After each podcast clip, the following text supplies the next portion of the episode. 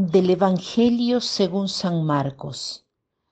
En aquel tiempo los sumos sacerdotes, los escribas y los ancianos le enviaron a Jesús unos fariseos y unos partidarios de Herodes para hacerle una pregunta capciosa. Se acercaron pues a él y le dijeron, Maestro, sabemos que eres sincero y que no te importa lo que diga la gente, porque no tratas de adular a los hombres, sino que enseñas con toda verdad el camino de Dios. ¿Está permitido o no pagarle el tributo al César? ¿Se lo damos o no se lo damos? Jesús, notando su hipocresía, les dijo, ¿Por qué me ponen una trampa? Tráiganme una moneda para que yo la vea. Se la trajeron y él les preguntó, ¿de quién es la imagen y el nombre que lleva escrito? Le contestaron, del César. Entonces les respondió Jesús, den al César lo que es del César y a Dios lo que es de Dios y los dejó admirados. También nosotros quedamos admirados de la inteligencia, de la sagacidad de Jesús, que le hace responder inteligentemente a estas personas que querían probarlo. Este pasaje lo podemos ver desde diversos ángulos, uno de los cuales podría ser la manera que los fariseos y los herodianos han querido probar a Jesús diciendo y dándole cumplidos. Para mí podría ser un punto para examinar nuestra conciencia, pero no me, no me quiero detener sobre esto. Quiero detenerme más bien en la frase famosa, lapidaria, que ha quedado para la posteridad. Den al César lo que es del César y a Dios lo que es de Dios. Leyendo mejor esta frase, me he dado cuenta que Jesús no está diciendo una antítesis. No es que dice, con el César compórtese de un modo y con Dios de otro modo, como si fuesen dos ámbitos separados. Este ha sido por los siglos el riesgo, el de entender esta frase separando iglesia y Estado. Finalmente es como si el cristiano pudiese ser cristiano en el ámbito de la expresión de su fe y en el mundo se comportase según las leyes del mundo. Allí se comporta de un modo y luego, cuando está en la iglesia, de otro modo. Pero no es así. ¿Qué quiere decir dar a Dios lo que es de Dios? Todo es de Dios.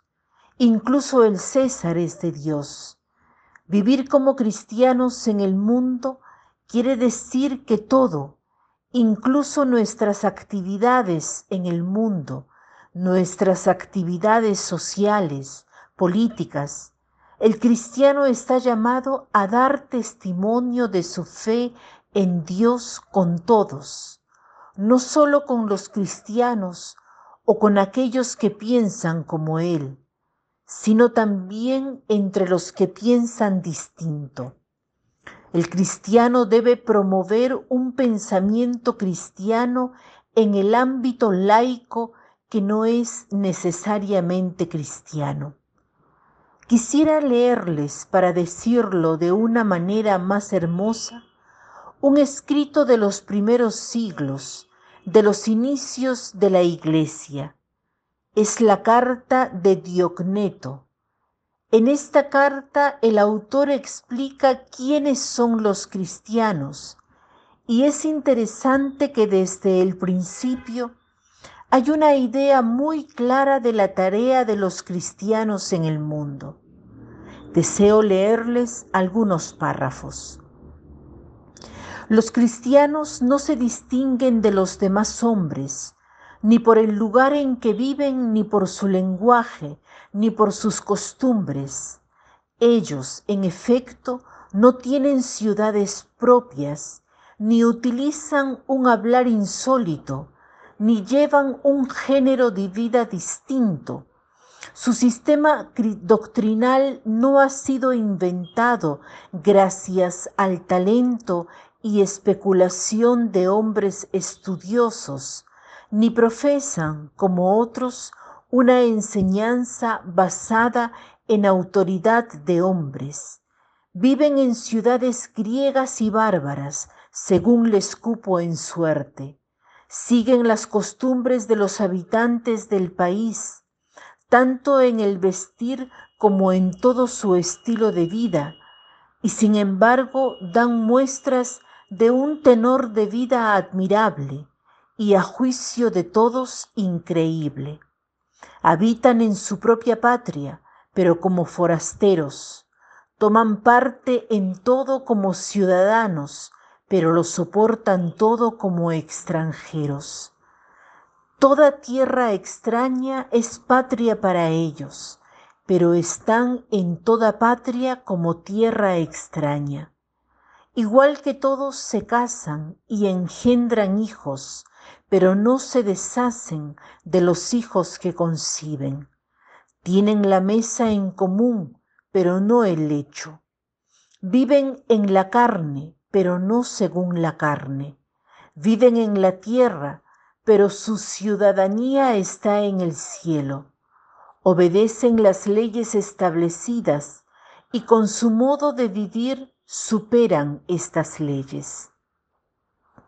Esta carta es muy bella porque no hace, nos hace entender que ser cristiano no significa vivir en otra parte.